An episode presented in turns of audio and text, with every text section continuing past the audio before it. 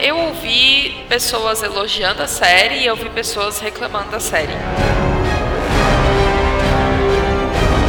Não te dão um susto, mas te deixam ali meio assim agarrado na cadeira na hora que tá acontecendo a cena. Entendeu? Você tem um ritmo meio que parado e no final parece que você quer. Ah, não, agora a gente tem que apresentar tudo, porque o filme tá acabando.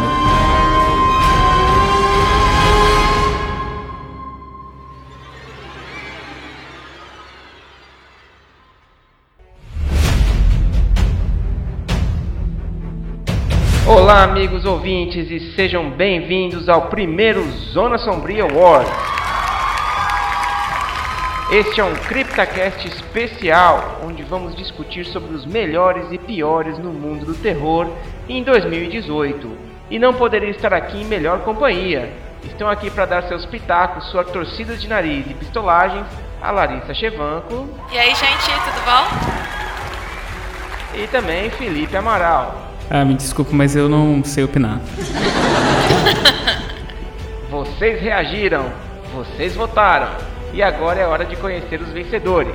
Mas antes, alguns recados rápidos.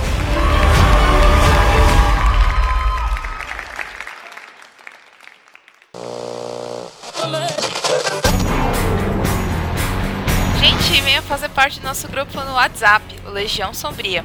Envie uma mensagem inbox ou comente algum post da página Zona Sombria no Facebook. Quer entrar para a Legião? Ou algo do tipo, ou tipo, ah, eu quero entrar pro grupo, ou alguma coisa assim, gente. Por favor, entrem. É bem assim, é bem legal, a gente troca bastante ideias sobre terror, então é um grupo bem divertido. A gente tá sempre trocando muita informação. Vocês estão todos convidados. E as nossas redes sociais são no Facebook Zona Sombria BR e o grupo do Facebook também Zona Sombria Sociedade do Terror. E no Instagram nós estamos como Zona Sombria, arroba Zona Sombria. E no Twitter também como arroba Zona Sombria. E para quem quiser mandar algum e-mail, mandem e-mail por favor. é criptacast.zonasombria.com.br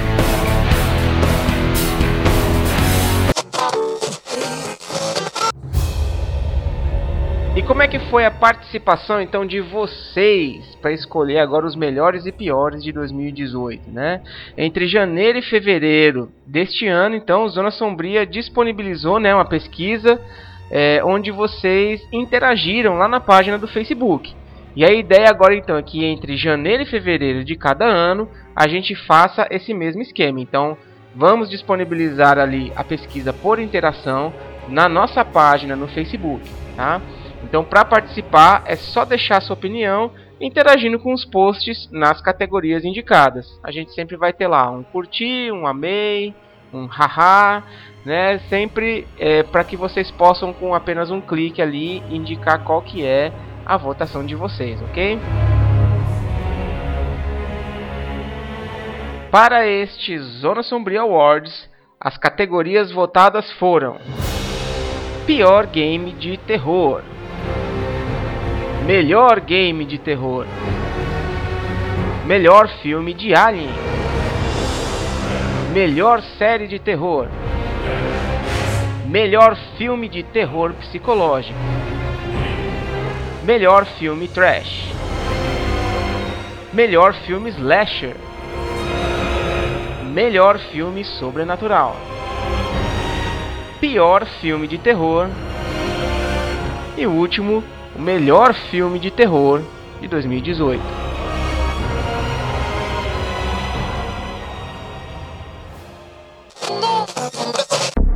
Então vamos agora às categorias. Categoria Pior Game de Terror. Vamos aos indicados. Primeiro indicado: Overkill's The Walking Dead.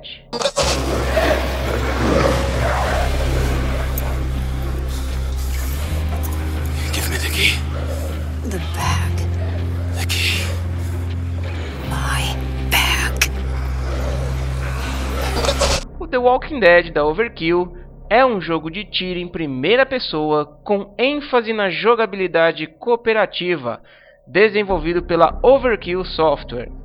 O jogo apresenta quatro personagens: Maya, Aidan, Grant e Heather. Cada um tem suas próprias habilidades e capacidades. Os jogadores devem trabalhar juntos para completar os seus objetivos. Situado em Washington DC, um ambiente pós-apocalíptico que foi invadido por zumbis. O jogo também conta com elementos furtivos, de terror e sobrevivência, além da interpretação de papéis. Agora vamos lá, por que, que ele entrou na categoria de pior game de terror de, de 2018? É, na, mi, na minha visão, além dos constantes atrasos que tiveram no lançamento desse jogo, ele não conseguiu cumprir é, tudo que ele prometia e não conseguiu também trazer é, a, uma boa ambientação com base no que The Walking Dead é conhecido, seja na série ou seja nos quadrinhos.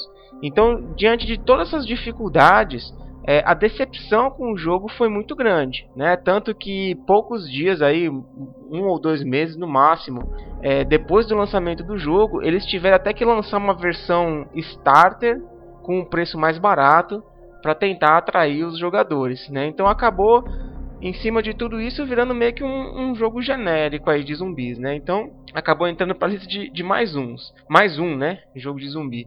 E com isso, né? Depois de tanta expectativa, eu acho que ele merece estar tá, é, dentro dessa categoria aqui. É, foi mais um jogo de zumbi que é, ganhou o nome de The Walking Dead, né? Porque é, a Overkill só aproveitou a marca para poder fazer uma campanha, digamos assim, porque o jogo apresentou uma temática muito parecida com é, Left 4 Dead e alguns outros jogos com é, com alguns elementos de RPG, mas algo muito superficial e era aquilo que foi apresentado, mas não, não tinha nada inovador dentro do jogo. Eu acho que foi isso que mais decepcionou a, o público.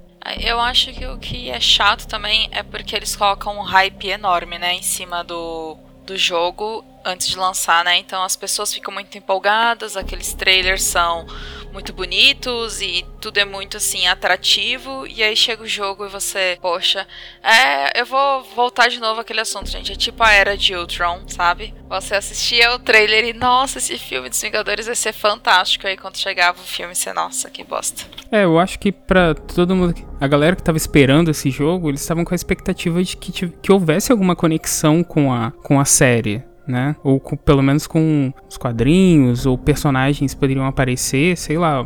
Mas acabou que ficou uma coisa vaga e é mais um jogo de zumbis. Podia ser tipo um spin-off, sabe? Tipo. Isso. Ter, ter algum personagem da série, mostrar um personagem, tipo uma. Um, uma aparição especial, vamos assim dizer, né? Um, alguma coisa que ligasse com a série para não ficar uma coisa tão separada assim. É, então eu digo o seguinte, se você quer realmente um The Walking Dead, fique lá com os jogos da Telltale. É isso aí, são jogos muito melhores. E o próximo jogo é o Agony. Appreciate the possibilities that I have given you. Having these creatures under control gives so much joy. O jogo é em primeira pessoa e foi desenvolvido pela Mad Mind Studio. O jogador controla um dos mártires condenados ao inferno, Anrafel, também conhecido como Nimrod, encarregado de encontrar a deusa vermelha, que é uma das criadoras do inferno, em um esforço para escapar e retornar à Terra dos, à terra dos Vivos. É, dos mortos não, né? Dos mortos ele já tá, né? Cara, esse é outro jogo que sofreu com uh, uh, o dilema do hype, né? Porque a galera via um, uma quantidade de trailers uh, absurda mostrando sobre o jogo e, e como seria a, a mecânica e tal, e acabou que não chegou muito longe. Ele é um jogo comum que, que praticamente você só troca uma skin ali e deixa. É, eles ainda lançaram aquela demo, né, que o pessoal assistiu, era o gameplay, né, o pessoal assistindo gameplay e tal, então, tipo, o hype ficou enorme do jogo, mas é, o jogo não cumpriu, né, aquilo que a, a galera esperava dele, né. Era mais pelo fato de ser polêmico, né, de mostrar determinadas coisas que, que ele fugiam do, do, do comum Mas, de qualquer maneira, não, não é algo inovador. E o que se esperava era algo, assim, fantástico. Uma experiência no inferno como ninguém nunca teve. Agora, assim, os cenários em si, eles são bonitos. É, e você tem realmente, como a gente falou, questões polêmicas, né? Onde o, o jogo foi até deu rated lá, né? É para audiências mais, mais velhas. Mas isso realmente não segurou o jogo. É, foi uma das promessas que, que trouxe o, o, o assunto, né? Então, assim, trouxe o, a atenção dos jogadores. Mas acabou que os cenários não mudavam muito, a própria jogabilidade não ajudava e as polêmicas de dentro do jogo não conseguiram segurar é, o jogo em si como um todo. Né? Então ficou meio que aquela sensação assim de que se você viu o trailer você acabou vendo o jogo todo. E, e isso trouxe realmente uma, é, uma queda muito grande aí, um, um descontentamento muito grande por parte dos jogadores principalmente por isso que a gente, pelo que a gente falou, né? O, o hype e, e, o que a gente via dos trailers foi algo muito grande, muito forte. A gente noticiou bastante coisa do Agony aqui também no, no Crypto News, nas nossas, é, nossas, postagens no site, né? E, e acabou assim não, não cumprindo aquilo que ele prometia. Eu fiquei muito triste quando vi que o Agony não não trouxe tudo aquilo que ele prometeu, porque eu tinha colocado um hype enorme no jogo. Quando lançou, eu fiquei empolgadaça, mas aí quando eu fui. Eu não joguei, mas eu vi, eu vi vídeos e tal, e. É. chato. Decepcionante, né? Diria.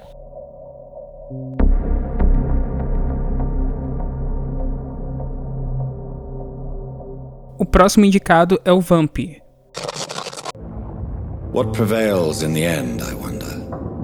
The desire for blood, or to be of service to man?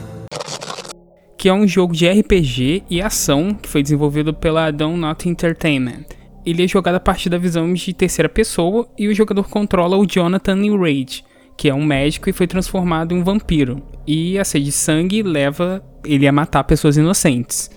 É um jogo muito interessante e ele basicamente, pelo que eu ouvi falar, ele foi inspirado em jogos de RPG mesmo, em RPG de mesa. Mas acabou não agradando da maneira que, que as pessoas esperavam, que o público esperava.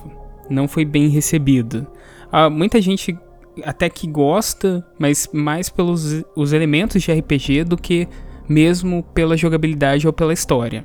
É, eu diria que dentre, dentre esses três aqui, o, o Vampire ele foi o que menos decepcionou o, os jogadores. Apesar dele estar aqui nessa lista, é, ele ainda traz assim uma questão um pouco de repetição na jogabilidade, o que acaba tirando a atração de muitos dos jogadores, mas foi o que você falou. Acho que o que segurou muito foi a questão do RPG em cima dele. Né? Tanto que assim, a gente vê muita gente torcendo o nariz pro jogo, mas eu também consigo ver alguns poucos jogadores que estão com dezenas e dezenas de horas e estão lá ainda jogando. Né? Então ele dividiu opiniões mas ele não conseguiu se sustentar como um título de qualidade que trouxesse a maioria dos jogadores para ele. É, o Vampire ele vai sofrer muito do mesmo problema que o Call of Cthulhu vai, vai sofrer lá pra frente ali, é, em relação à compreensão das pessoas com a jogabilidade e a relação do RPG e, a, e os cenários ou, ou a história, ou tudo que tem o, o, o game mesmo. É, é muito complicado você adaptar o RPG de mesa, de mesa mesmo, para um jogo eletrônico, na minha opinião, assim, né? Não, tô, não vou falar com convicção, porque isso vai muito de pessoa para pessoa, né? Mas eu acho que são mídias muito diferentes. Elas conversam, claro. E você adaptar uma mesma história para essas para essas mídias é uma coisa, mas você tentar adaptar a mecânica de um jogo para o outro, eu acho que não, não funciona bem. Algumas coisas, algumas mecânicas podem ter e tal, essa a divisão de perícias e tudo, mas o todo mesmo acho que não tem como você adaptar, né, como um pacote completo eu acho, eu acredito que o que realmente dá destaque para os dois jogos, tanto o Vampire e o, e o Call of Cthulhu, eles realmente foram bem adaptados no quesito RPG eu acredito que o problema foi a jogabilidade e diversos outros. Tudo que um, um jogo digital precisa ter tirando RPG, né? Eu acho que essa parte realmente foi bem aproveitada, já os outros nem tanto.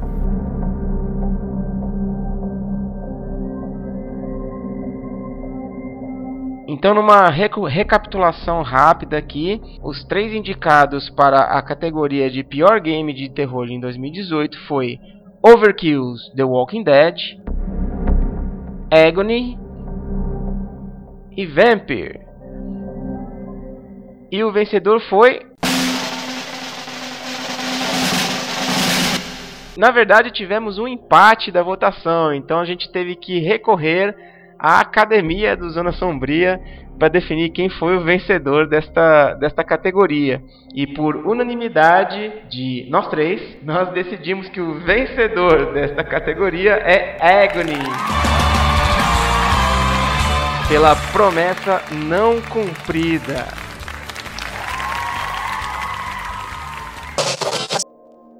E vamos para a próxima categoria, que agora é o melhor game de terror em 2018. O primeiro indicado é Remodeled Tormented Fathers. Open wings, a moth is ablaze, and when his mother screamed that much, a red death bestowed his touch. It's all my fault. Desenvolvido pelo estúdio italiano Stormind Games, é considerado um sucessor espiritual da série de terror de sobrevivência japonesa Clock Tower. Rosemary Reed, uma mulher com uma forte convicção para conversar com o dono da mansão, Richard Felton, que está a ser cuidado por uma enfermeira.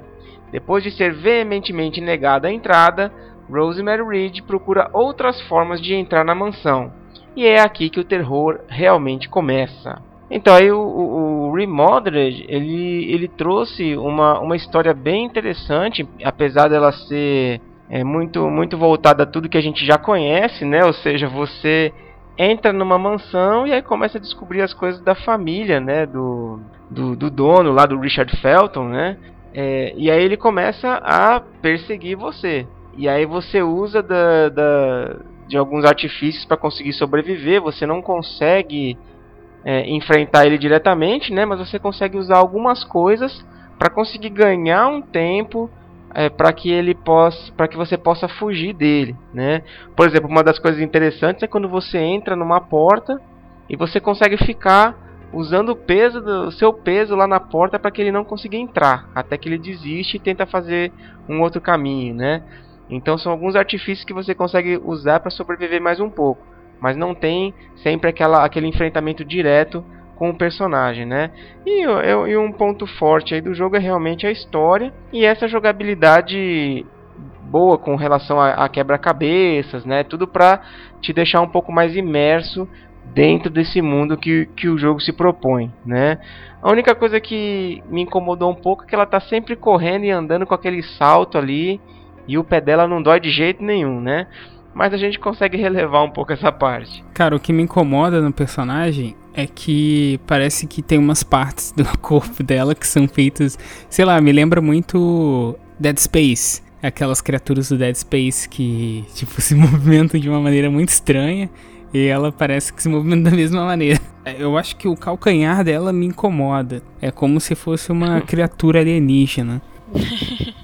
Eu gosto do, do Hermaltred eu gostei bastante. Eu não joguei, eu vi gameplays. Eu não ia conseguir jogar esse tipo de jogo, gente, mas nem a pau, porque tem que fugir e você não pode fazer nada, cara. E eu lembrei muito de Silent Hill, porque não assim a questão do da história e tal, mas o fato do personagem não ser alguém overpower, sabe? Tipo, não é o Chris Redfield. É, um, é uma mulher, é uma repórter que ela não tem, assim, ela não, não tem habilidades de luta. Ela não é uma Jill Valentine. Ela não, não tem habilidades de luta, ela não sabe atirar, então não tem muito o que você fazer. Você só pode correr, se esconder e, sei lá, deixar to tocar um despertador, bate, jogar um algum item para fazer barulho, é o que você tem para poder fugir, né? Então eu acho que isso traz uma atenção muito maior pro jogo e me lembra, tipo, Silent Hill por conta disso, porque no 2, quando você joga com o James Sunderland, ele não é ninguém, assim, ele não, não luta, nada, e isso reflete na jogabilidade do jogo. Apesar de, eu, de ter gente que reclama disso, eu acho que isso é muito, pros jogos de terror, isso é muito legal. Então eu, eu achei bem interessante que trouxe no, nesse jogo. E é o que o Fernando falou, né? A história do jogo é muito boa. É, eu, eu gostei da, do jogo e tal. E a atmosfera dele é bem interessante. Sim. Mas eu acho que ele e pega na destaque história. pro destaque pro Richard Felton peladão só de avental te perseguindo. É, eu acho que a gente Ah, é não verdade. precisava falar sobre isso. Mostra a bundinha dele. o jogo é muito. assim, Doentio. eu é, mas ele é muito real, né? Ele é Sim. muito. O visual dele é muito realista, né? Eu acho ele bem Então, insano, né? Isso. Assim, o visual é real, mas as situações e é, é assim, é estruturado porque você vê que a iluminação também foi bem foi bem colocada. Em alguns, em alguns cômodos a iluminação ela meio que dança e você sente a diferença de um, de um cenário pro outro. Sim, é ele puxa várias referências, né? Como o Fernando colocou na descrição do, do jogo. E também a questão que eu lembrei foi do The Evil Within, que ela usa o espelho pra se recuperar. E no The Evil Within você também tem o espelho e tal, então eu lembrei. É bem interessante que ela, o espelho vai quebrando. É assim, é, é chupado de um monte de, de vários jogos, né? Algumas, alguns detalhes, assim.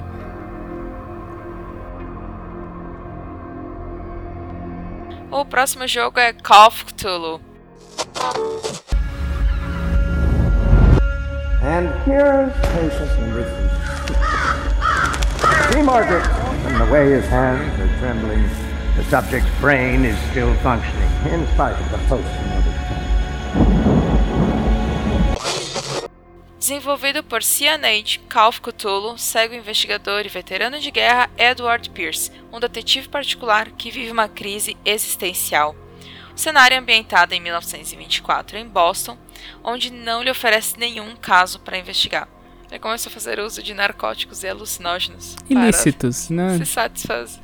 Ilícitos, isso. Para satisfazer sua mente. A esperança brilha quando um misterioso caso aparece em sua vida. É, gente, eu não sei muito o que falar de Call of Cthulhu, porque infelizmente eu não joguei.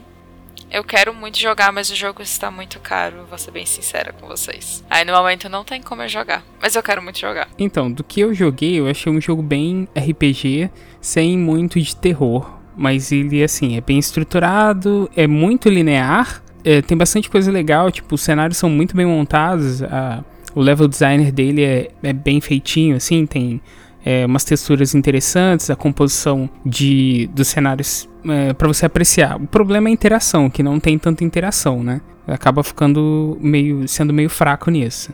A interação que eu digo com o cenário, é, não a interação pessoas, porque basicamente o jogo é RPG, né? É, o jogo ele é muito focado realmente na história, como, como você falou, né, Felipe? Então, eles tentaram buscar a construção do, dos cenários ma- o mais linear possível para você conseguir seguir essa, essa história, né? E na verdade, assim, quem, quem já conhece a, a franquia Call of Cthulhu, seja no- nos jogos de videogame ou no próprio RPG e na literatura, eu acho que está bem familiarizado com o que propôs esse jogo do Call of Cthulhu. E o próximo indicado é o Visage.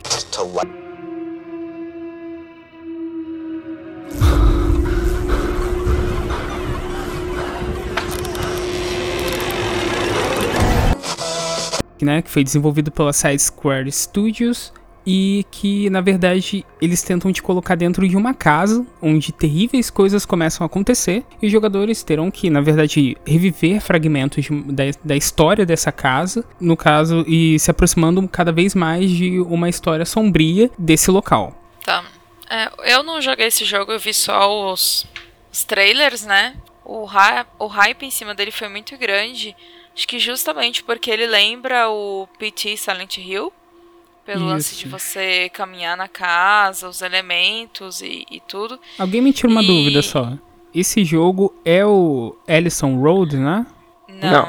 Ah, tá. Alison Road é outro jogo. Não, é porque eu achei que o, o Ellison Road seria cancelado e eles aproveitaram o jogo e fizeram outro. Eu não- Não, são duas propostas diferentes mesmo. Ah, entendi. E ele teve um hype muito grande, né? E o visual dele também era muito bonito, né? Eu até mostrei pra, pra um amigo meu que ele nem é fã de jogo, mas eu falei, cara, olha o visual desse game. E quando ele viu aquele, aquele trailer que parecia um gameplay, foi acho que um dos primeiros que lançou do jogo. Ele ficou empolgado, ele falou, pô, eu nem gosto, mas eu queria jogar esse jogo porque ele é muito bonito. E realmente ele trazia uma estética muito bem feitinha, né? Só que assim, é... bom, aí quem tem que falar só que assim é o Fernando, né? Eu acho que. Ele, foi liberado todo o jogo ou ele foi liberado em partes?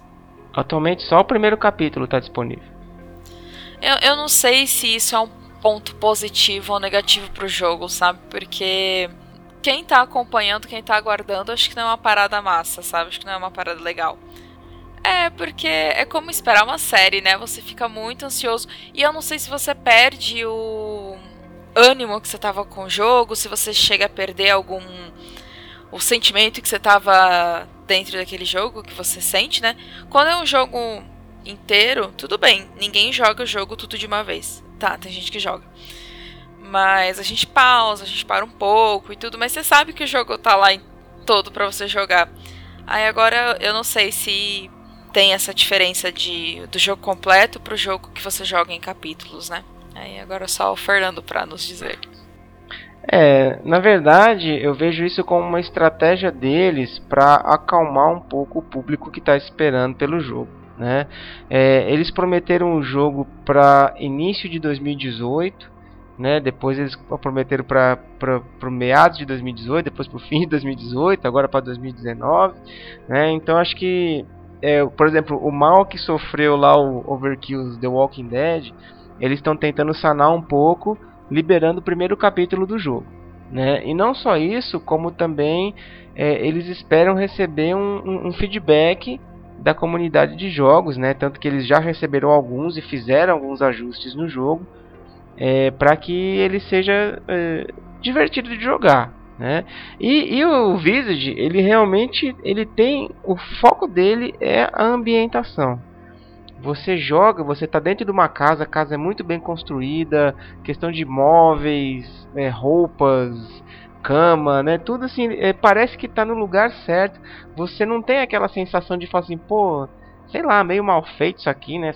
Esse, essa sala tá muito grande, ou então assim, jamais teria um quarto dessa forma, né? Ele consegue deixar uma ambientação muito legal e ele brinca com você e com a sanidade do personagem com coisas simples que você tem dentro da casa. Então, por exemplo, você é, entra na casa, acende a luz, quando você começa a dar alguns passos dentro do, do, do quarto, é, a luz apaga. Aí você volta lá e acende de novo, e ela apaga de novo.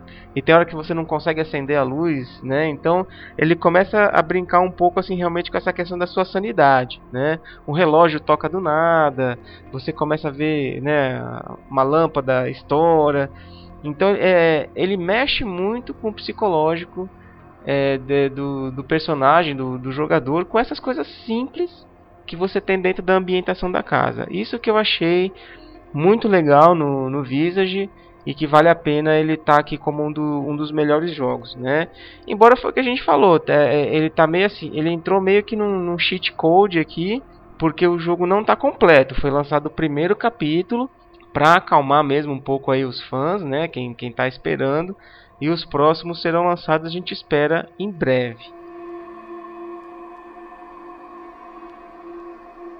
Então vamos lá, recapitulando para a categoria de melhor jogo de terror, temos Remodeled Tormented Fathers, Call of Cthulhu e Visage. E o vencedor, pela maioria dos votos, foi Call of Cthulhu. Que trouxe bem aí uma ambientação do nosso querido Lovecraft, né? E não deve nada para os outros jogos da mesma franquia. Vamos para a próxima categoria: Melhor filme de Aliens em 2018. E o primeiro indicado é Aniquilação. Deixe-me ver. Ele está muito doente. Tem que me dizer onde ele estava e o que estava fazendo. Foi decisão dele entrar. É algo que chamam de o brilho. Direção é de Alex Garland e uma bióloga, interpretada pela Natalie Portman, se junta a uma expedição secreta com outras três mulheres em uma região conhecida como Área X, um local isolado da civilização onde as leis da natureza não se aplicam. Lá, ela precisa lidar com a misteriosa contaminação, um animal mortal e ainda procurar por pistas de colegas que desapareceram, incluindo seu marido, interpretado por Oscar Isaac. Vou te dizer que dessa lista é um dos filmes que eu mais gosto e que muita gente odeia. Para mim, Aniquilação, tirando o final, que ficou meio estranho dentro da minha cabeça, para mim é um dos melhores desses daí. Na verdade, é o melhor desses, dos próximos. É, mas final estranho em filme de terror é realmente uma uma premissa quase, né? É, e como você disse, realmente a Aniquilação ele dividiu muito muitas opiniões, sendo que muita gente não gostou do filme. Não. ah, eu não assisti Aniquilação. Então, dos filmes de Alien eu não assisti nenhum. Ainda vai vir os que eu assisti, mas por enquanto não são esses. Então, o segundo filme é o Extinção. Trabalho. Tem dormido bem? Casa. Eu não entendo por que você não procura ajuda. Vão dizer que é coisa da minha cabeça. Porque é coisa da sua cabeça. Por favor, acorda. Dirigido por Ben Young, a história é a seguinte: sonhando recorrentemente com a perda de sua família, Peter, interpretado por Michael Penha, vê seus pesadelos se tornando realidade quando o planeta é invadido por uma força brutal e destrutiva. Ele luta pela vida e para proteger sua família, descobrindo dentro de si uma força desconhecida capaz de manter todos os que ama a salvo. Cara, como eu detestei esse filme. Caraca, foi tão ruim assim. Nossa, foi horrível. Mas assim, se você for considerar que filmes de aliens é muito, foi muito complicado no ano passado, então tinha que colocar alguma coisa. E muita gente gostou de Extinção, Extinction, né? E como saiu pela Netflix, aí fica cada vez mais popular. É, mas uh, tem muita gente a Netflix ela divide muito a opinião, né? Assim, aí eu vou falar como um todo, né? No geral. Ao mesmo tempo que os filmes da Netflix atraem bastante público, ao mesmo tempo tem muita gente que não gosta das produções da Netflix ou até mesmo as adaptações dele. Muita gente reclama muito das adaptações, mas acho que não, acho que é mais pelo que eu ouvi dos meus amigos, de pessoas conhecidas, de, de esse tipo de coisa. Eu não, não posso opinar, mas assim, pela pela, pela sinopse, me lembrou muito Sinais, do, do Shyamalan. Beleza, o próximo indicado é o Predador. Predators just don't sit around making hats out of rib cages. They conquered space. But that's not what's on the horizon. Should I be worried? Riley. I think you know what is on the ship. Não sei por que isso apareceu nessa lista, mas como eu disse, não tinha muitos filmes de aliens e o Predador é um filme, né, bem conhecido. Ele foi dirigido pelo Shane Black e, na verdade, a história é uma perseguição de naves alienígenas que traz a Terra de novo e mais uma vez o Predador e mais um novo Predador que isso é, aparece depois e que ele acaba sendo capturado por humanos e rola toda uma trama bem simplória em volta disso, mas o filme é mais voltado para ação mesmo. É, é, o que é o de sempre, o Predador, né? Predador, Predador. A ser igual. É a mesma Oi? coisa, né? Ele não, ele não foge muito, mas assim, eu acho que é um desserviço à série Predador, tá? Minha, minha opinião, porque se você pegar o primeiro filme e até, até o segundo, você consegue ter uma história boa, uma história interessante em cima dessa, premi dessa premissa do alienígena caçador, né? Sim, concordo. Mas depois disso, ele, é, ele começa a virar simplesmente mais um título de, de ação para conseguir mais um pouco de dinheiro ali no, nas bilheterias, né? É, da maioria dos filmes depois do terceiro, melhor nem contar mais. Só vai pela diversão, sei lá, os efeitos. É, é compra pipoca, assiste o filme sem pensar muito e vambora, né? Então vamos recapitular aqui os três filmes dessa categoria, que foi Aniquilação, o segundo é Extinção e o terceiro, O Predador. E o vencedor da categoria de melhor filme de aliens de 2018 foi Aniquilação.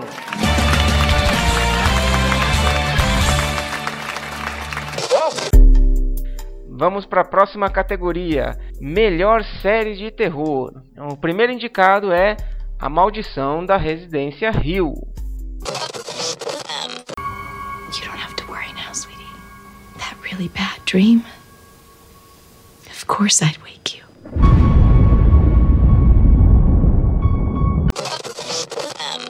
A direção é do Mike Flanagan.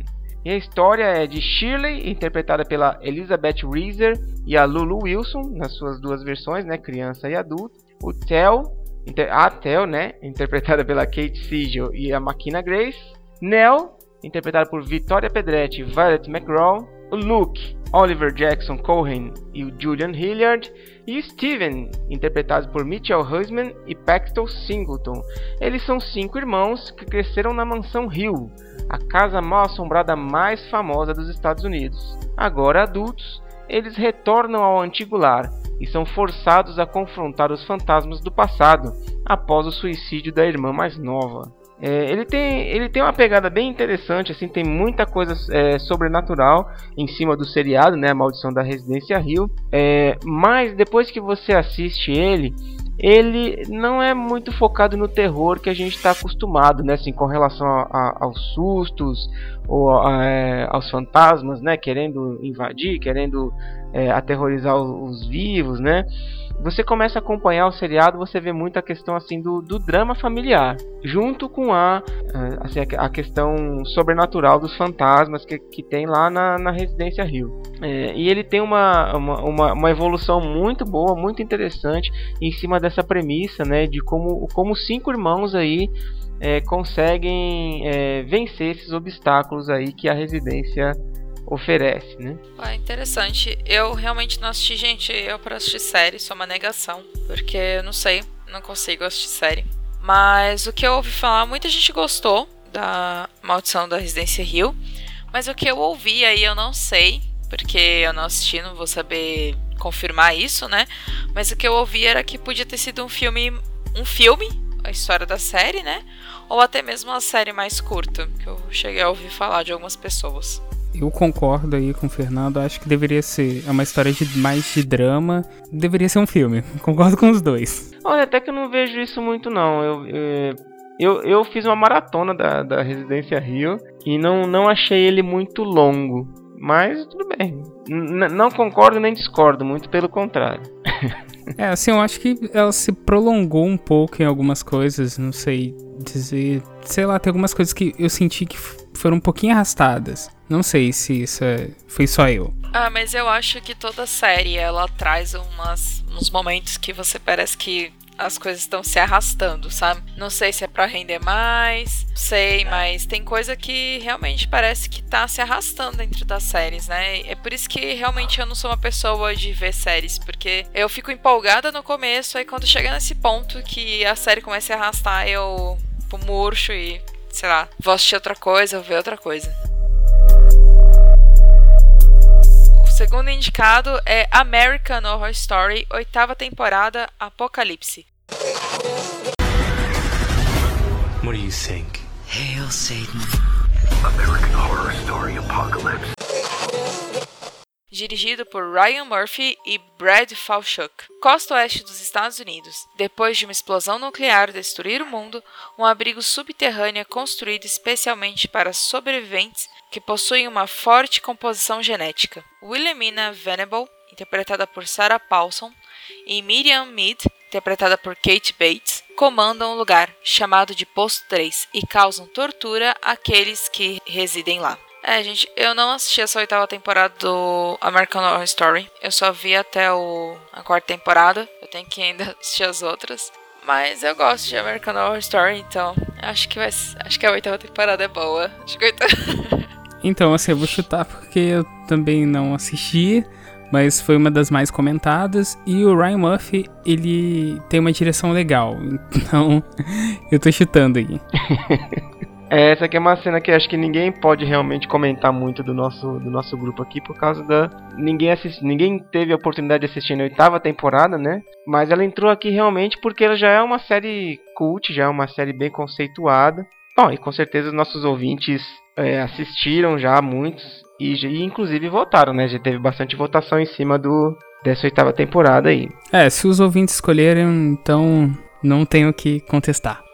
É, sem contar que as atrizes são muito boas. Tanto a Kate Bates como a Sarah Paulson são ótimas atrizes. Inclusive, quem já assistiu Glass, né? Que lançou agora no início de, de 19 de janeiro, né? Pode ver a atuação da Sarah Paulson. É muito boa. Ela é uma atriz muito versátil, então acho que é, traz um peso, né, pra série. Beleza, o próximo indicado é Castle Rock. I fear for this place. Everyone's got a theory how it started. About Castle Rock's original sin.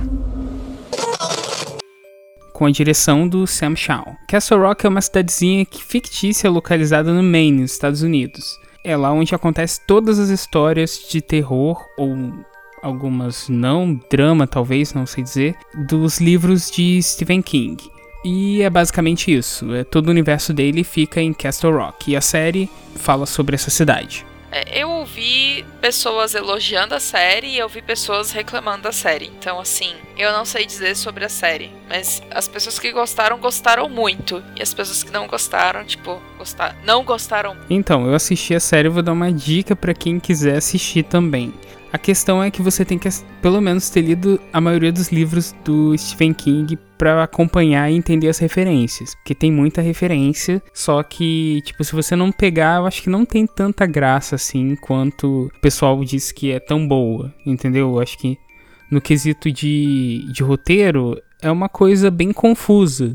Na verdade, é um quebra-cabeça que vai se encaixando e, logo, e depois tem uma resolução. Mas inicialmente você precisa, para você se divertir, você vai ter que ter as referências. É, assim, é muito, muito bem colocado aí pelo Felipe. E eu vejo muito assim, o Castle Rock, para mim, é um fanservice pro, pros fãs do, do Stephen King. Então, realmente, se você não conhece as obras do Stephen King, não conhece os personagens, pelo menos os mais icônicos aí das histórias que eles criam, Castle Rock não é um seriado para você. Castle Rock é um seriado para quem gosta de Stephen King. Então vamos recapitular aqui na categoria Melhor Série de Terror. Tivemos como indicados A Maldição da Residência Hill, American Horror Story, oitava temporada, né, o Apocalipse, Castle Rock. E o vencedor foi A Maldição da Residência Hill.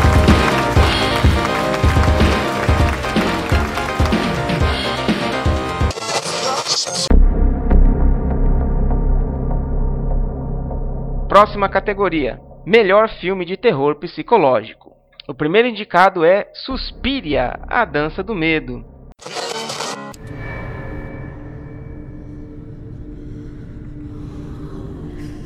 At the beginning, she gave me things perfect balance, perfect sleep.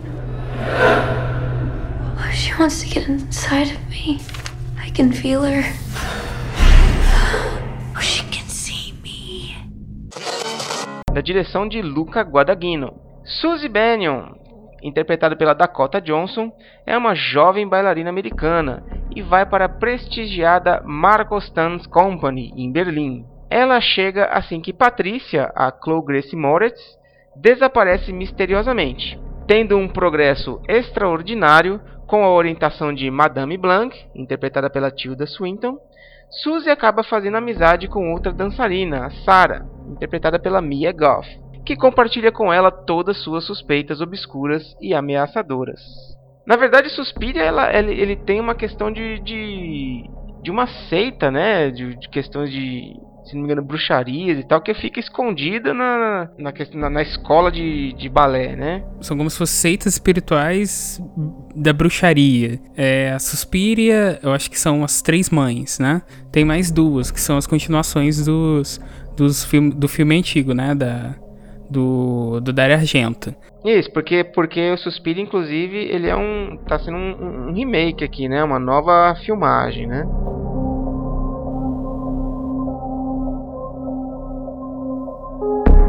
Então vamos para o próximo indicado. Ken.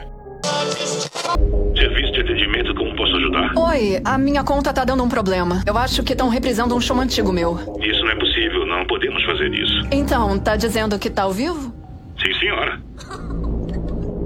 Olha, um amigo novo. Aquela pessoa não sou eu.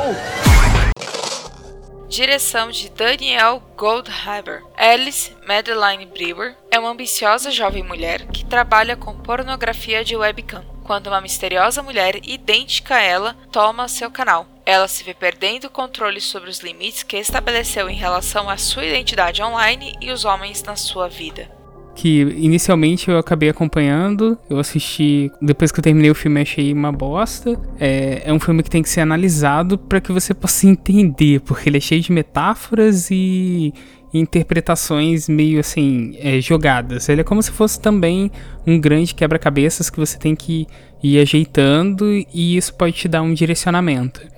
É, é muito legal porque a interpretação dessa menina da, da que fez a Alice faz uma referência a Alice através do espelho e a mulher, e no caso que substitui ela é uma outra que é idêntica, ou seja, um espelho, um reflexo no espelho.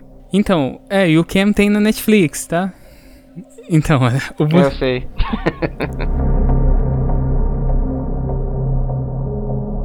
Próximo indicado é o Buscando. Deixa um recado ou manda mensagem. Oi, querida. Uh, Tô vendo que saiu cedo pra escola hoje. Me dá notícias, tá? Oi, Margot. É o papai de novo. Por que, que você deixou o laptop em casa? Eu não consigo falar com a Margot. Peraí, não tá achando a Margot? O grupo de estudos foi só até as nove. Ela disse que ia ficar a noite toda. Não, ela saiu daqui umas nove. Então, após uma, uma jovem de 16 anos desaparecer, o seu pai, o David Kim, que é interpretado pelo John Cho, ele pede ajuda autoridades locais, mas sem sucesso. Após 38 horas, David decide sozinho invadir o computador da filha e procurar pistas que possam levar ela até o paradeiro, esse paradeiro desconhecido. Basicamente é isso. É, o interessante do, do filme nesse caso, também não é nem pelo terror clássico que a gente está acostumado, mas eu acho que ele é muito voltado assim para uma reflexão, né, uma, uma filosofia meio aí mesmo do que a gente faz com os nossos dados, né, nossas fotos, com a nossa identidade dentro da, da internet, né? Sim, e é muito interessante o a ideia do filme. Eu realmente eu não vi o filme, mas vi o trailer. Parece ser bem bacana, bem interessante. E, e, traz uma, uma pegada bem diferente, assim. Apesar da gente já ter visto em alguns outros filmes, né? Os, tipo, pai procurando filho. Mas a, a ideia dele é como o Fernando colocou, do, da internet, né? Muito bem, então vamos para o vencedor. Recapitulando aqui então, para a categoria de melhor filme de terror psicológico, temos Suspiria, A Dança do Medo, Cam e Buscando. E o vencedor é. Buscando.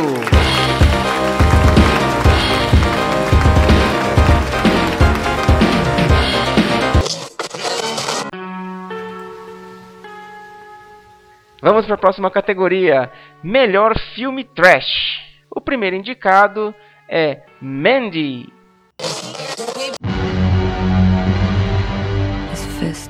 closed around the serpent's eye. Strange and eternal.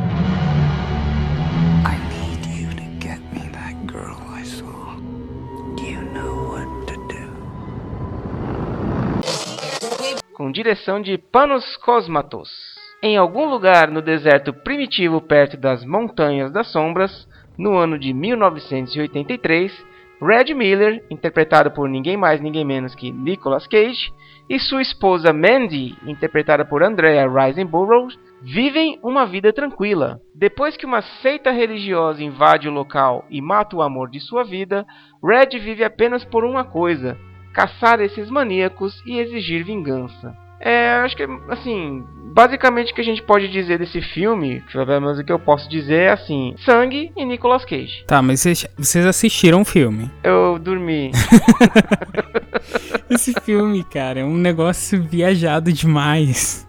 Porque no, o primeiro ato dele é todo parado. É como se fosse uma sei lá, é como se fosse uma salsicha usando cocaína em cima de um carrossel. Depois ele muda completamente, que é onde começa realmente o filme, que é no meio, que é o ato da Mandy, né? Que é um absurdo e o Nicolas Cage fica doidão. É, não, é, o, o filme realmente ele é, ele é, bem viajado, assim, e não dá pra você absorver muita coisa dele, não. A gente é um filme com o Nicolas Cage, né? Não dá pra esperar muita coisa. Podia logo virar o Motoqueiro Fantasma. e a segunda indicação, Apartamento 212, A Infestação. We have to get you some help right now, okay? I'm gonna go get an ambulance right now, Jennifer! I have to do something proactive! Come on. Dirigido por Hylar Garcia. Jennifer Conrad, interpretado por Penelope Mitchell, é uma jovem que planeja fugir de um relacionamento abusivo e recomeçar sua vida na cidade grande. No seu novo apartamento, ela percebe uma intensa infecção em sua pele após as primeiras noites de sono. Mas o que parecia ser apenas uma alergia logo se revela como um grave caso de possessão corporal por alguma espécie desconhecida de força maligna. Então, eu já vou falando que esse filme é foda pra desgraça e que tem tudo a ver com a situação que a personagem tá passando no início aí, dessa descrição sobre ela fugir de um relacionamento abusivo. E, e, tipo assim, ele é foda, ele não é um filme fantástico, mas ele é muito foda porque ele tem, pela relação e pelo fato dela ter essa infecção na pele que causa é, manchas, essas coisas nela. Relação com, com, tipo, agressão física e tudo mais. Tipo, parece que o diretor ou a diretora conseguiu misturar os conceitos e criar um negócio que, cara, é. Ele começa se levando muito a sério e aí depois ele se transforma em uma loucura. Próximo é Mega Tubarão. How big is that thing? It was the largest shark that ever existed. A living fossil. Thought to have been extinct for over two million years. Wrong.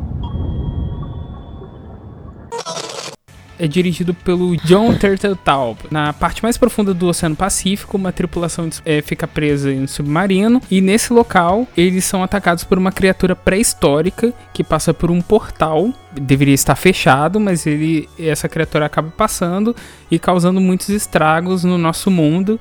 E esse filme tem o Jason Statham como o Jonas Taylor e que ele é um mergulhador especializado em resgates.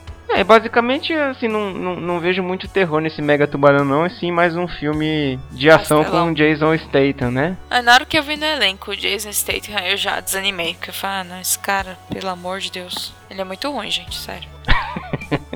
Nossa, ele como ator é péssimo. Beleza, mas assim, com certeza ele, ele Mega Tubarão ele teve uma, um marketing muito forte em cima do, do filme, né? Até pela questão do tubarão, de de querer até fazer uma, uma ligação com os filmes originais de Tubarão lá da década de 70 e 80, né? Mas ele acaba sendo um filme mais é, de, de ação mesmo, né? Um filme voltado mais para uma aventura do que realmente um, um terror. Né?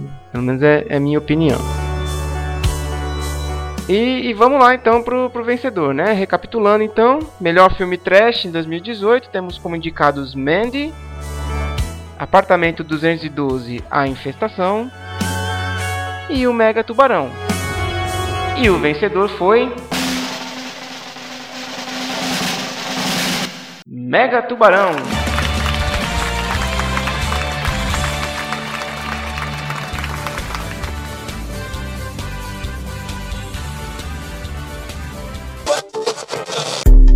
Melhor filme slasher. Primeiro indicado, A Casa que Jack Construiu.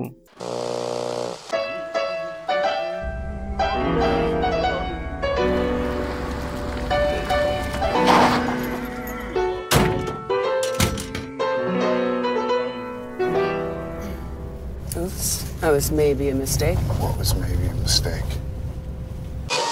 Com direção do polêmico Lars von Trier. Um dia, durante um encontro fortuito na estrada, o arquiteto Jack, interpretado por Matt Dillon, mata uma mulher. Este evento provoca um prazer inesperado no personagem, que passa a assassinar dezenas de pessoas ao longo de 12 anos. Agora, apesar de eu não ter assistido, assim, eu vi muita questão assim de, de comentários, né, de que esse filme realmente tinha várias cenas polêmicas, né, que seriam típicas do, do próprio Lars von Trier, né? É, é um diretor que ele sempre choca, né, quando faz filme. E quando eu vi o trailer eu fiquei bem empolgada para assistir, mas infelizmente eu ainda não assisti a casa que Jack construiu, mas eu quero muito ver esse filme. É, eu gosto do Matt Dillon, eu acho que ele tem uma cara de doido mesmo. Então acho que ele se encaixa perfeitamente no papel. É assim, eu, no caso, o Lars von Trier, ele é um cara bem diferente. Eu quero ver o filme, mas eu não tô afim de morar na casa. E o segundo indicado é Halloween.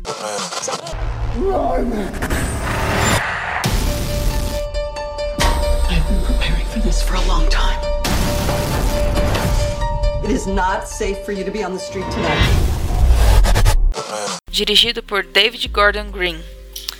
Quatro décadas depois de ter escapado do ataque de Michael Myers em uma noite de Halloween, Laurie Strode, interpretada por Jamie Lee Curtis, terá que confrontar o assassino mascarado pela última vez. Ela foi perseguida pela memória de ter sua vida por um tris, mas dessa vez, quando Myers retorna para a cidade de Haddonfield, ela está preparada. É, eu não sei, esse filme ele ignora os outros filmes da, da sequência Halloween? Todos a partir do segundo. Ah, então conta só, o. Só considero o primeiro. É uma continuação direta do primeiro. Ah, é uma continuação direta do primeiro, né? Entendi. Era isso mesmo. Eu não assisti é Halloween também. Vocês. Eu vou matar vocês, cara. Meu é irmão sério. foi ver no cinema duas vezes e eu não assisti. Ele falou que tava muito bom. E... Excelente, é fantástico. É tipo assim. Assim, não é um maior filme da época, mas eles conseguiram remontar algo que eu não vi há muito tempo em filme slash. Assistir, né, Fernando? A gente vai ter que assistir. É, eu tô, eu tô tentando atualizar minha lista lá, né? Diminuir a minha lista de filmes, mas ultimamente tá meio complicado. Tá só aumentando, né? É, infelizmente. Próximo indicado, que é Os Estranhos da Caçada Noturna.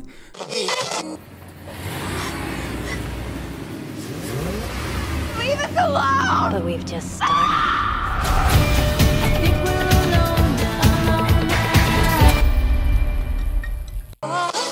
Do Johannes Roberts. É, seguindo os acontecimentos do primeiro filme, né? Esse filme é uma continuação de Os Estranhos. É, uma família recebe uma terrível visita de três psicopatas. Tem como único objetivo transformar suas vidas em um inferno na Terra. É, só assim, o filme. É, o primeiro filme é muito legal, mas o segundo é uma. Esse Caçador Noturno é, é deixa passar.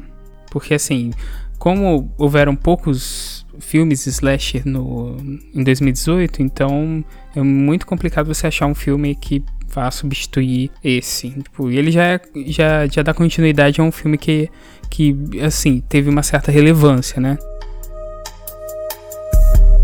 Muito bem, então vamos lá para o nosso vencedor. Recapitulando aqui os indicados foram A Casa que Jack Construiu, Halloween, e Os Estranhos Caçada Noturna. E o vencedor é, sem nenhuma surpresa, Halloween.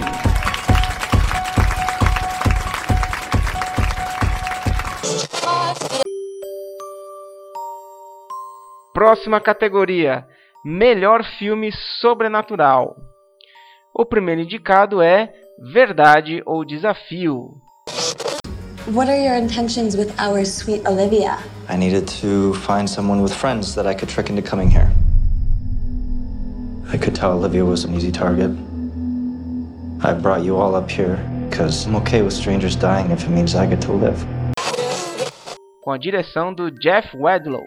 Olivia e seu grupo de amigos de férias no México são convencidos a brincar de verdade ou desafio em um prédio em ruínas pelo misterioso Carter. Ao passar a maldição para os recém-conhecidos, Carter alerta o grupo sobre os riscos e regras do jogo, mas não é levado a sério, até que essa presença demoníaca começa a assombrar os participantes, encurralados em uma trama de chantagens e perigos que parece conduzi-los a uma única saída: a morte. Eu vejo esse filme assim muito parecido, pelo menos é o que me, o que me remete, né, sempre que fala sobre verdade e desafio, é o filme Premonição, né? Onde, onde as pessoas estão naquela, naquele ciclo sobrenatural lá e sempre tentando escapar da, da morte, né? E vendo seus companheiros irem pro saco um a um. Né? É, esse filme, assim, não, não foge muito dessa, dessa premissa também, né? É, eu acho que eles quiseram dar uma nova cara para esse estilo, para esse é, é, aquele meio que, que estereótipo de, de, filmes adolescentes com que vai morrendo um a um e tal. E como premonição meio que inovou naquela época, eles estão querendo fazer uma, uma remontagem do filme só com um conceito diferente. Mas esse filme quase chegou em algo diferente, mas não, não chegou. não, não, não, deu muito certo. Na época. Não, não consegue, não consegue. É, não consegue, né, Moisés? Na época que saiu o trailer desse filme, eu gostei bastante. Achei o trailer bem interessante, mas não cheguei a ver o filme também. Então, né, não posso dizer muita coisa. Não vou saber opinar. E o segundo indicado é Verônica.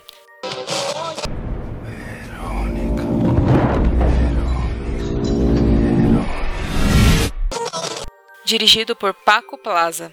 Em Madrid, na década de 90, Verônica, uma bela e alegre jovem de 15 anos, passa seus dias se revezando entre os cuidados de três irmãos mais novos e as brincadeiras com seus amigos adolescentes, já que sua mãe viúva, Tess Hannah Torrent, trabalha com longas horas diariamente. O que ela não imagina é que após participar de um Ouija encontrado em sua escola, sua vida passará a ser terrivelmente atormentada. Já tá errado em pegar o Ouija encontrado na escola, né? Já começa aí, né? Completamente errado. Cara, mas eu, vou, eu posso dizer uma coisa. Quando eu assisti esse filme, ele dividiu também muita gente, né? Tem gente que gostou bastante, outras pessoas não. Mas quando eu assisti esse filme, eu pensei assim, cara, isso deu aquele arrepiozinho de quando eu era novo e que a gente mexia com coisas é, sobrenaturais. Hum.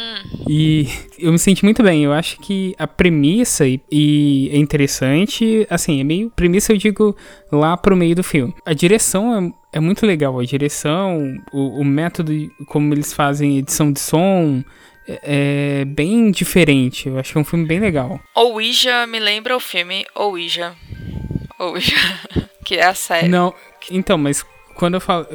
Tipo assim, Verônica, ele começa realmente com o Ouija, né? E. Mas, tipo, ele leva pra um negócio assim, bem bizarro. Porque, tipo assim, é, a materialização da criatura que, que existe na história é uma coisa que você não imagina muito. E, tipo, é, é meio que comum, você acaba entrando dentro da, do cotidiano dela. Interessante. E o terceiro indicado é Hereditário.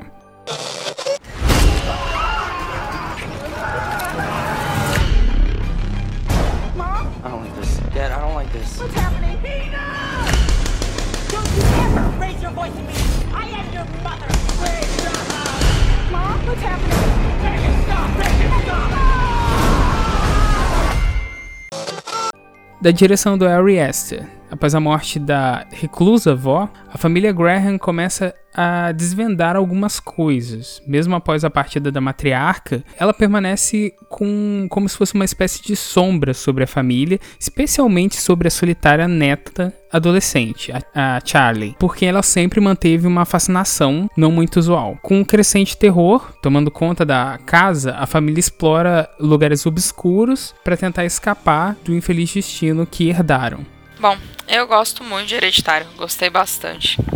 Para mim, acho que de todos eles foi o que eu assisti.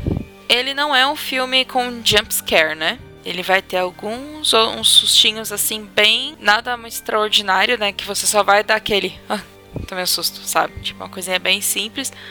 Mas ele é muito, muito bom mesmo. A história dele é muito interessante, a ideia que ele traz. A fotografia dele é lindíssima. Nossa, é incrível a fotografia. A estética dele também é bem simples, o que é bem cotidiana. Então eu, eu gostei bastante. O filme é muito, muito bom. É, e como, como a Larissa disse, ele não, ele não tá naquela questão realmente do jump scare de querer te trazer um susto. Mas as cenas sobrenaturais e as, a, as cenas realmente que é pra te deixar com, com medo, eles conseguem. É, eles têm sucesso nisso, né? É, são coisas que te deixam tenso. Não te dão um susto, mas te deixam ali meio assim agarrado na cadeira na hora que está acontecendo a cena. Mas assim, são cenas que são coisas simples, não é para te dar um, um susto no, no, estilo jump scare, né? Mas te deixa tenso. São, são, e, e, são cenas que se repetem bem nesse estilo mesmo durante o filme todo, né? Cara, eu gostei bastante desse filme. Ele só tem para mim o mesmo problema que é, Annihilation tem, que a Aniquilação tem, que é o final. E o final eu não consegui engolir. Cara, o final é eu levei um tempo para entender o final. Fiquei, assim, ruminando ele ali no, no meu estômago, né? É, e depois, assim, até que ele, ele faz um pouco de sentido, mas realmente ele, ele tá fora do que. Não, eu, assim, ele... eu não acho que ele, que ele não faça sentido. Eu acho que ele, do mesmo jeito que Annihilation, ele tem uma. Ele foi encaixado de uma maneira que quebra o ritmo. Entendeu? Você tem um ritmo meio que parado e no final parece que você quer. Ah, não, agora a gente tem que apresentar tudo, porque o filme tá acabando. Sim, é, eu, eu concordo. Fica meio corrido no, no final mesmo e é difícil da gente conseguir é, absorver tudo. É, o final me lembra muito a bruxa. Que apesar dele ser. Você entende o que rolou no final do, da bruxa, você. Mas você tá falando outra besteira aí, ó. Por quê? Porque final da bruxa é um negócio superior. É um negócio superior. Ele gostou do final é, da é outro bruxa. nível, entendeu? Um ah, negócio sim. com ritmo certo, com um negócio Não, bem o final da bruxa é, é muito coisa. bom. Mas eu digo assim, muita gente ficou confusa, porque quando eu fui no cinema, muita gente saiu assim. Ué, porque, gente, não adianta. Povo que vai no. Tem muita gente que vai no cinema esperando assistir um, uma atividade paranormal. O que, o que pecou muito no A Bruxa foi o, a publicidade dele, né? Foi muito assim. Se você vê a, as propagandas, os trailers, vendia como se fosse tipo um filme de terrorzão, de jumpscare e tal. Igual Mãe. Mãe, as, as propagandas eram todas como se fosse filme de terror. E aí você pega a Mãe, Mãe pra mim é um drama. E A Bruxa é um filme muito bom, é de terror. Só que ele é conceitual, ele traz uma outra pegada. É um, é um É, outro estilo de assim, filme, né? Mas as pessoas não é, estão acostumadas. Por exemplo, se eu for comparar o que realmente eu não, gos- não gostei, não me agradou muito em, em Hereditário. Porque assim, o filme todo ele vem construído naquela exatamente lento para que você entre no ritmo, né? E no final ele vai lá e pá, mostra tudo de uma vez, sem sentido misturando as coisas e você já não entende o que tá acontecendo, é real, é irreal, sei lá o que que é. E diferente da bruxa, que é lento, continua lento e acaba lento. Mãe, você falou de mãe. isso, mãe. Mãe. Então, mãe tem um ritmo, né? Você percebe que ele é crescente. É. Então ele é. Ele, ele vai começar, tipo, cotidiano, blá, tá?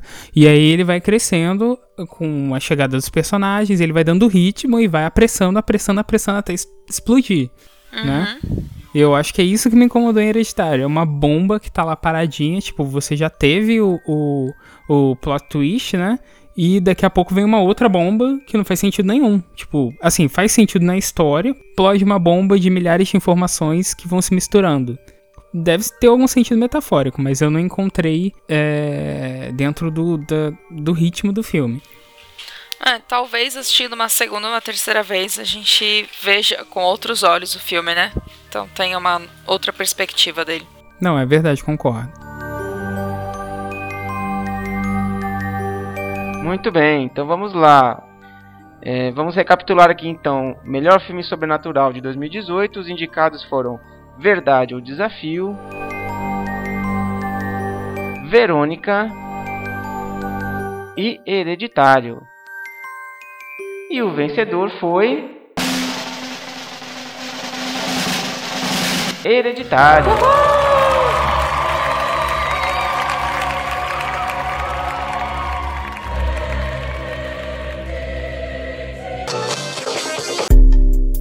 Próxima categoria: Pior filme de terror. E o primeiro indicado é Slenderman Pesadelo Sem Rosto.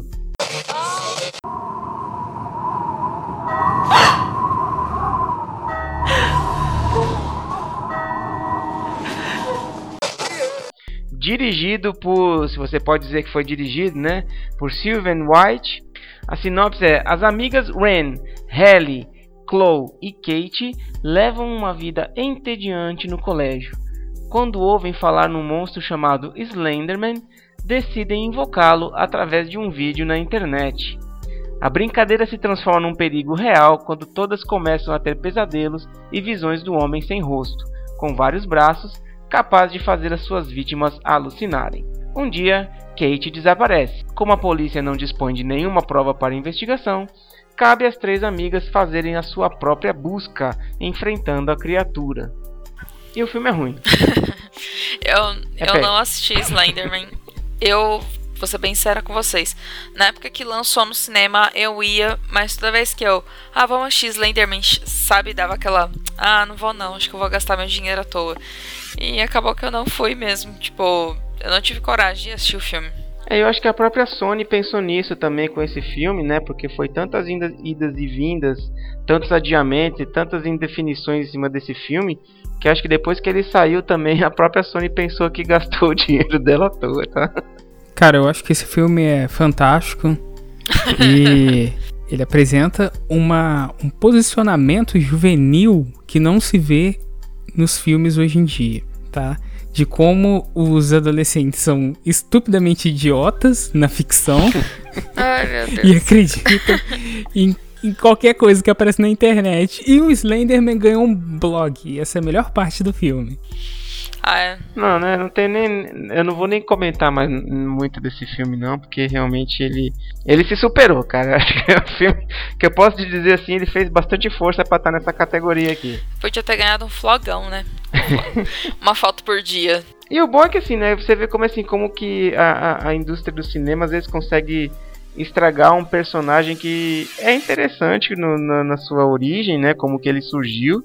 A questão do, dos creepypastas, né? Da internet. É, e eles pegam uma ideia que, que tem um potencial e estragam. E o segundo indicado é A Maldição da Casa Winchester. Sarah Winchester é acionista majoritária da companhia Winchester de armas de repetição. E vocês querem tomar dela? Nos preocupamos com a sanidade dela, Dr. Price. dirigido por Michael e, e Peter Spearing. Herdeira de uma empresa de armas de fogo, Sarah Winchester, interpretada por Ellen Mirren, está convicta de que é assombrada pelas almas mortas através do rifle da família Winchester. Após as repe repentinas mortes do marido e do filho, ela decide construir uma mansão para afastar os espíritos e, ao avaliá-la, o psiquiatra Eric Price, interpretado por Jason Clarke, percebe que talvez sua obsessão não seja tão insana quanto parece. Eu queria ver um psiquiatra que não acredita que não seja insanidade. É, eu acho que a maioria deles sim, né? E se eu for pensar, pô, uh, o mistério por trás da, da, dos Winchester, né?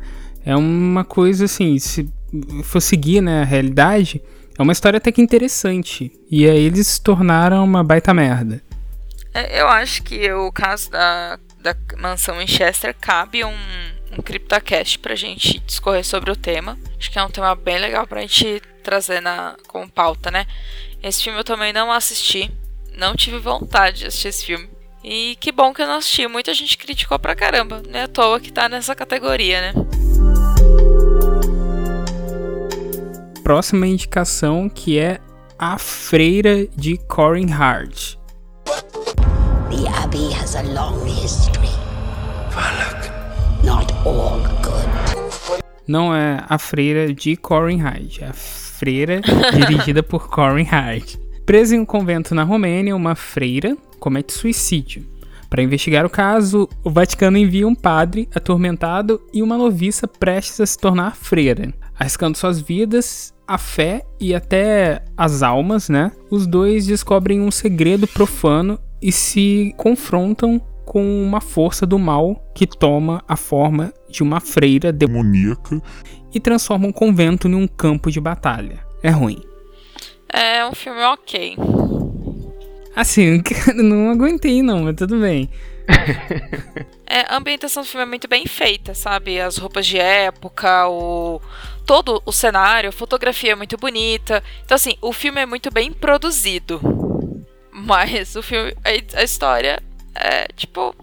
Sem dúvida, eu acho que a história passou reto. E a única coisa que a gente. Tipo assim, o que atrai um pouco ali é, no caso, figurino, é, a locação e tal. Que, que pô, aquele mosteiro lá, sei lá, é bem legal. Tipo, dá um filme de terror foda. Que não, no caso não foi esse, mas tudo bem. que não aconteceu, né? Que não aconteceu nesse caso. Tudo bem.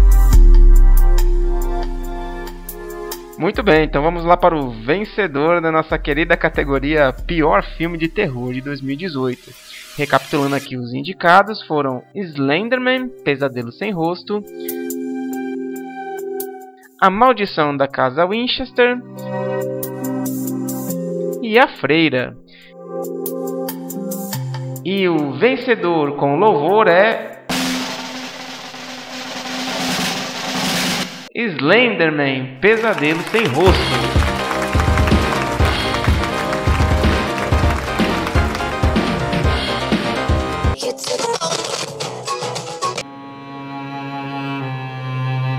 E estamos chegando aqui nos finalmente do nosso Zona Sombria Awards. E para a última categoria temos o melhor filme de terror de 2018. E o primeiro indicado é Um Lugar Silencioso. Who are we if we can't protect them? We have to protect them. Com direção do John Krasinski, e a sinopse é: em uma fazenda dos Estados Unidos, uma família do meio oeste é perseguida por uma entidade fantasmagórica assustadora. Para se protegerem, eles devem permanecer em silêncio absoluto, a qualquer custo, pois o perigo é ativado pela percepção do som. E realmente a gente vê muito isso no filme. O filme ele é bem trabalhado com relação a essa ambientação, né? Então eles mostram muito assim tudo que os personagens têm que fazer para não produzir sons e não atrair a criatura, né? Que, que mata rapidamente ali. A criatura realmente ela é bem assassina né? E, e, a evolução do filme ela é bem interessante, o, o, trabalho do, da família ali, né? a interação entre os personagens também é, é muito legal. Eu acho interessante e... que até hum. com, com, E é muito bom mesmo. Tanto que aquela. A, a filha mais velha do casal, ela. Ela é surda mesmo. Tipo, ela fala em Nossa, Libras. Não sabia disso. E então assim, o, o filme ele traz um é, é um terror com drama, porque ele ele traz vários aspectos da sociais da família, sabe? Tipo, o isolamento, mas também a como a falta de comunicação atrapalha em várias outras coisas e ao mesmo tempo une eles, né? Então, assim, é, é um filme muito bonito também. Não é só um bom filme, mas é um, um filme bonito também o, silêncio que junta a família, no caso, também destrói determinadas relações. Algumas, é, esse, vamos dizer, esse, esse conceito ele é explorado dentro do relacionamento da família também, porque eles estão tendo ali uma crise familiar, né? Tu, independente de ser um apocalipse ou não, ela, a menina se sente culpada e a família não consegue ainda se desvencilhar da situação do, do acontecido. É, a gente vê, vê muito isso, né? E, e, o interessante do filme também é que o, o filme ele é bem tenso do início ao fim. Porque mesmo que eles não estejam numa situação em que o monstro vai aparecer, a gente fica tenso, assim, meio que torcendo para que eles não façam nenhum barulho e não causem a, não, não atraiam o monstro para vir em cima deles. Né? E a segunda indicação vai para Operação Overlord. What happened here? Some questions don't have good answers. Boys, find out what's inside that compound.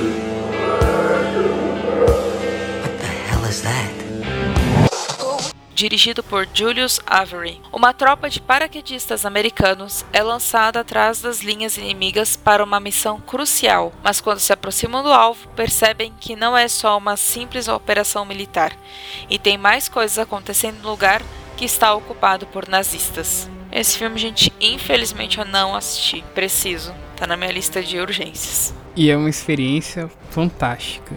Eu acho que assim, é, primeiro, me recomendaram, a primeira vez que eu assisti, eu obviamente assisti, né? É, me recomendaram recomendaram que eu visse que eu assistisse o filme no cinema por conta da, da do áudio e de como foi é, estruturado porque assim ele ele é, ele é uma transição entre diversos gêneros e para que né, culmine no, no terror. Vai sendo construído ao longo do filme toda, toda uma estrutura de, da reunião dos personagens, tem uma certa inconsistência, mas se você for pensar nas inconsistências, ele é um filme que tecnicamente ali é meio imaginativo, né?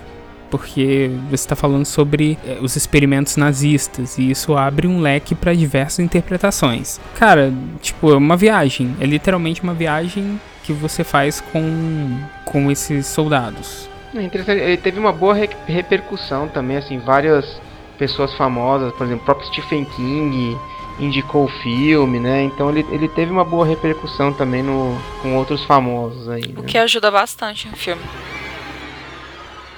Então vai lá, o último indicado aqui dessa categoria é Hereditário.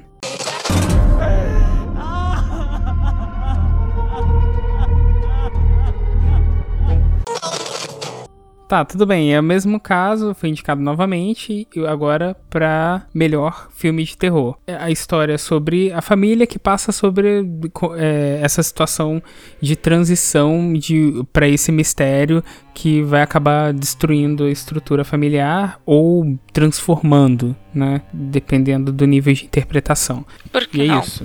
É, e a gente, a gente conseguiu discutir bastante também quando ele caiu na categoria do, do, terror sobrenatural, né? Acho que também não tem muito mais o que a gente possa falar em cima desse filme que já não foi falado na outra categoria. Né? É assim, é um filme que merece um cast, né? Porque tem muita coisa dentro do filme que tem que ser explorada. Até o final. Principalmente o final, né? Muito bem, então vamos lá para os nossos vencedores, né? Então, o, os indicados para melhor filme de terror em 2018 foram Um Lugar Silencioso, Operação Overlord, Hereditário. E o vencedor de melhor filme de terror de 2018 no Zona Sombria Awards foi Um Lugar Silencioso. Vale lembrar que Um Lugar Silencioso, apesar de não ter entrado no Oscar em si, né? Ele ganhou o prêmio de melhor filme de terror e sci-fi lá na Critic Choice Awards. Olha então, aí. apesar dele não ter entrado na, na, academia mesmo lá, né? Ele, ele teve seu, seu mérito aí reconhecido. É, filmes de, de terror, né? Na academia, duas coisas que não combinam muito, né? É, dificilmente É é, verdade.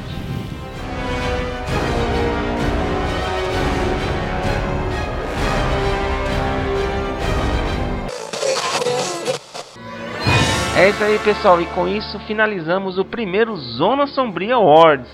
Meus parabéns a todos os vencedores, inclusive nas categorias de piores, porque não é fácil ser o pior não, né? É preciso se esforçar muito. E no terror, temos muitas pérolas que poderíamos citar aqui, mas essas foram as que se destacaram em 2018.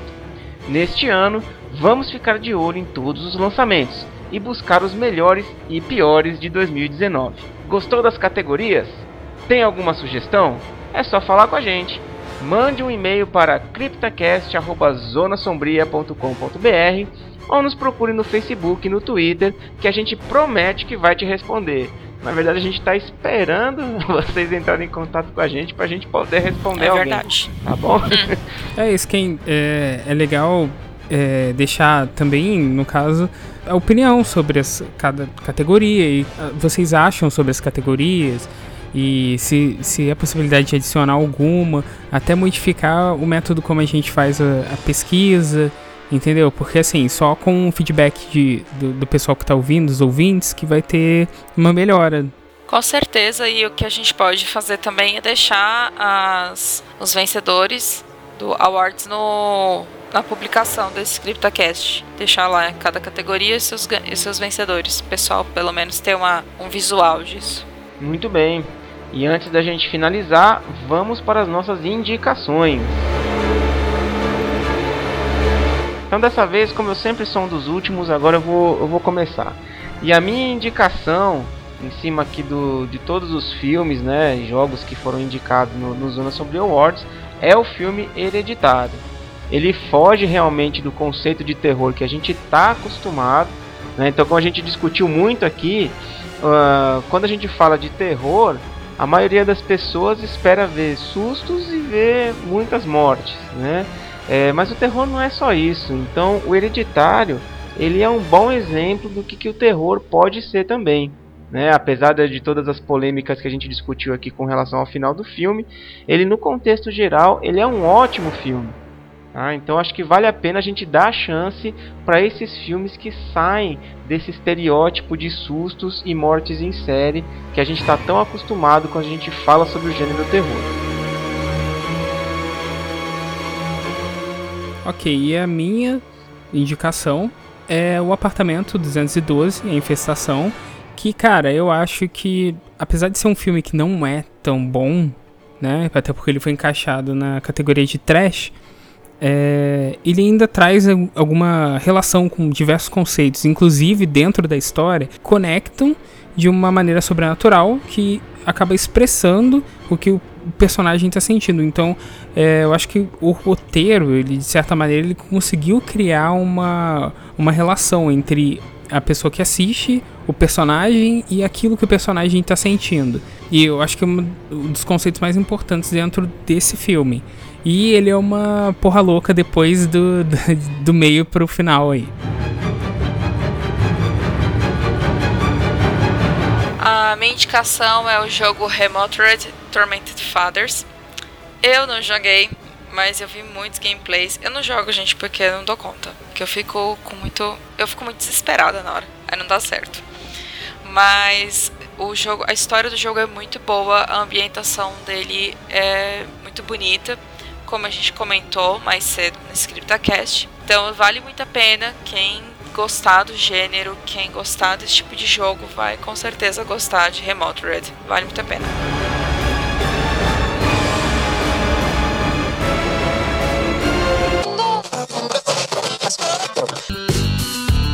Muito bem, então chegamos ao final de mais um CryptaCast, dessa vez um CryptaCast especial com o primeiro Zona Sombria Awards.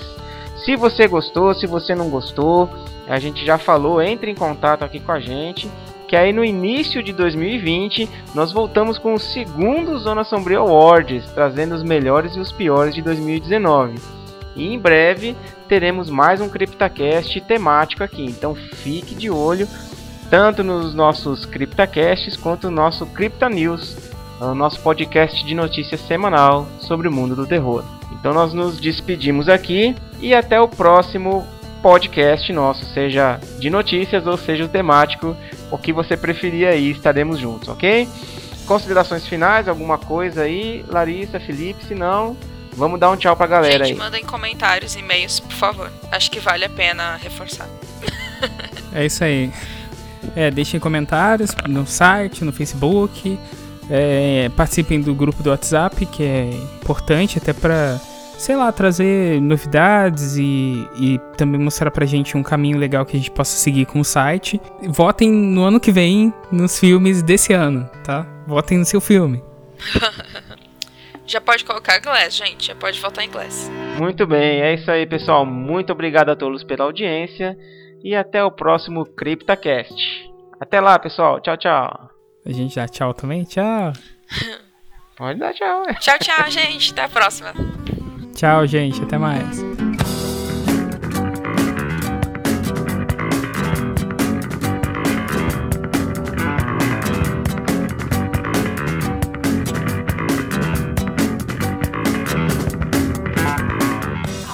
Tá ótimo.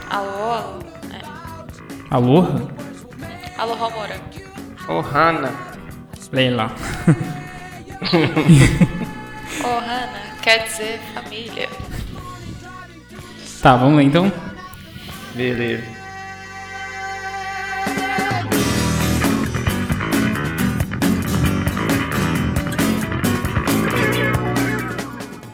Não, né? Nem isso. Tipo, você zoando a gente. Zoar que não, vai ser tipo comentários sérios e construtivos. Tipo, ah, eu não vou saber opinar sobre isso. É, Ah, eu- achei, é, e lançar a Larissa no, no mundo dos remixes, né? remix e memes, né? Vou virar uma celebridade.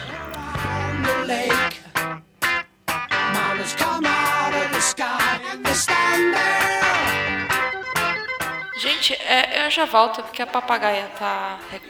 Entendi, tá bom. Deixa Já volto. Eu já ia falar, mas Fernando, e o primeiro. Primeira categoria. Ela tá fazendo barulhinho aqui. Rapidinho. Deixa eu ver o que ela quer.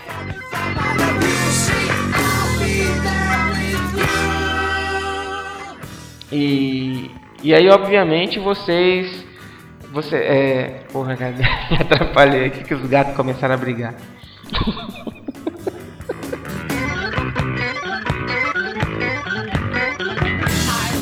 Voltei, voltei.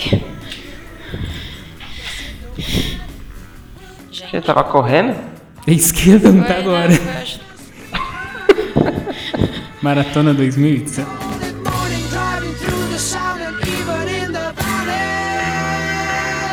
E aí o Diego foi lá levar água e ração pra eles e achou mais dois filhotinhos. Ah. Aí eu tava ajudando ele. a- O Fernando parece a tipo o pai coisas. que tá ouvindo o filho falar aqui. Porque toda vez que você fala, não é porque encontramos mais quatro gatinhos, daí o Fernando. Meu Deus.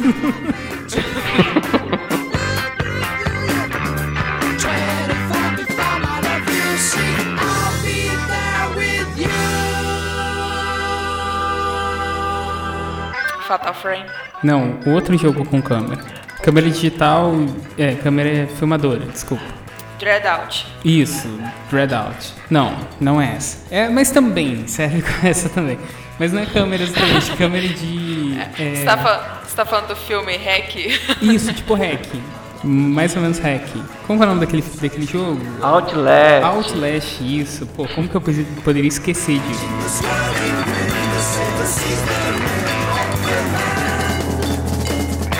Sim. Mas eu acho que ele E pega na destaque história. pro Destaque pro Richard Felton peladão só de avental te perseguindo. É, eu acho que a gente Ah, é não verdade. precisava falar sobre isso.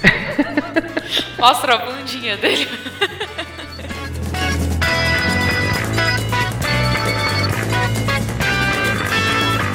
E eu tô adorando, só que assim, já lançou tudo, então eu tô. Opa!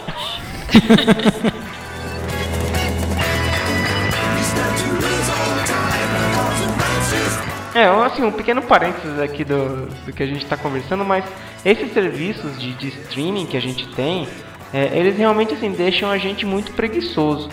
Antigamente, né, a gente, quando a gente queria ver um filme, alguma coisa na, na internet, a gente tinha que ir lá procurar, pesquisar, ir atrás, pegar o filme, baixar, procurar legenda e tudo para poder montar tudo bonitinho, né?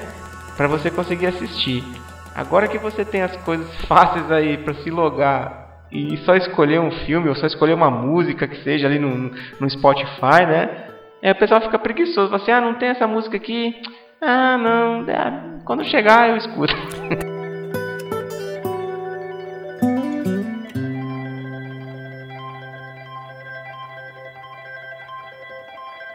Não, eu tô falando, tem um pessoal que vai foi ver o filme, a bruxa, esperando um Harry Potter. Ah!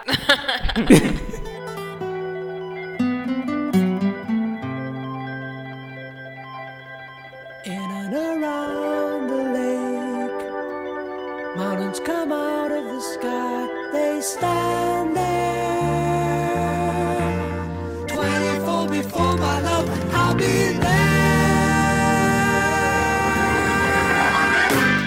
decide construir uma mansão para afastar os espíritos.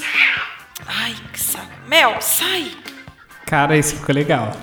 Ah, filho. Bem, bem na hora do espírito. Aham, na hora que você falou espíritos.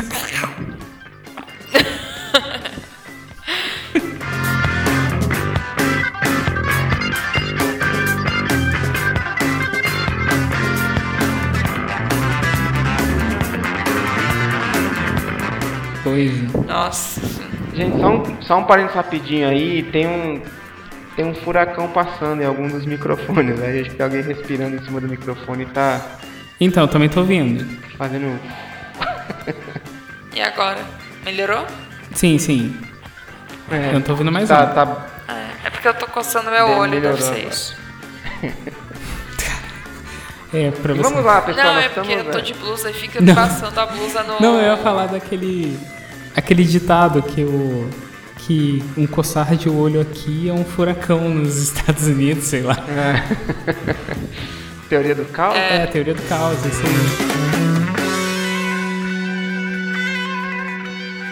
Deixa eu só fazer um adendo aqui. Tem uma resenha de, de Operação Overlord no, no site também. Ah, é verdade. Tá muito boa a resenha. Muito bem lembrado.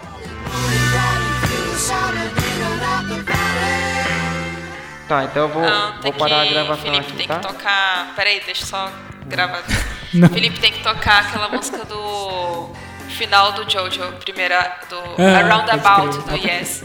É, Roundabout. Quando, quando a gente começar a se despedir, tem que começar aquela música. Aí quando acabar, tem. tan, tan, tan, tan, tan, tan, a entrada da. da Roundabout. Muito Começa com, o- com o, dedilhado, o dedilhado, né? Isso, tipo, tá acabando, aí só vai o dedilhadozinho, aí quando todo mundo se despede, aí toca a música assim, encerrar. Aí vai pro making off. Pode crer. Pô, podia ter a parte visual, né? Parecia todo mundo meio que fazendo aquelas poses bizarras. Aquela, tipo, todo mundo parando assim.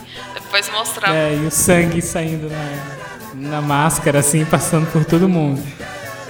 Seria massa. Tá o Fernando tem que assistir, Jojo, o Fernando precisa entender as Tem que referências. assistir, cara. Legal. É legal, é legal. Eu não conheço não, tem que assistir mesmo.